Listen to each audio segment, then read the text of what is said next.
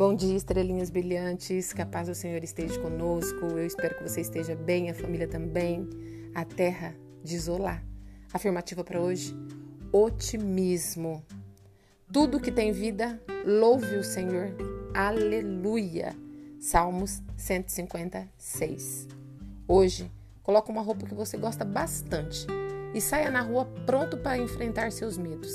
Às vezes, um pouco de confiança é de tudo o que precisamos para enfrentar uma batalha. Em dias de medo, há que se colocar coragem. Só não vale desistir pelo medo. Ele não vale a pena. Você vale.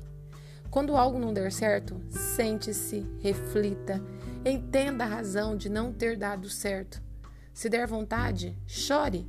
Depois, quando já tiver vivido toda esta passagem, Levante-se e elabore um novo plano. A vida é feita de planos e de tentativas. Quando não der certo, temos que aproveitar a oportunidade de aprender com isto. Uma hora vai dar certo. Continue tentando e aprendendo com os erros. Pense quantas vezes você errou na vida. Agora pense em quantas vezes acertou na vida.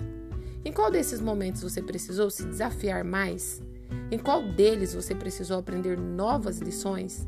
Em qual deles você precisou se fortalecer? Os erros são o nosso maior motor. Eles nos tiram do conforto e nos forçam a ter novos aprendizados. Os erros levam aos futuros acertos.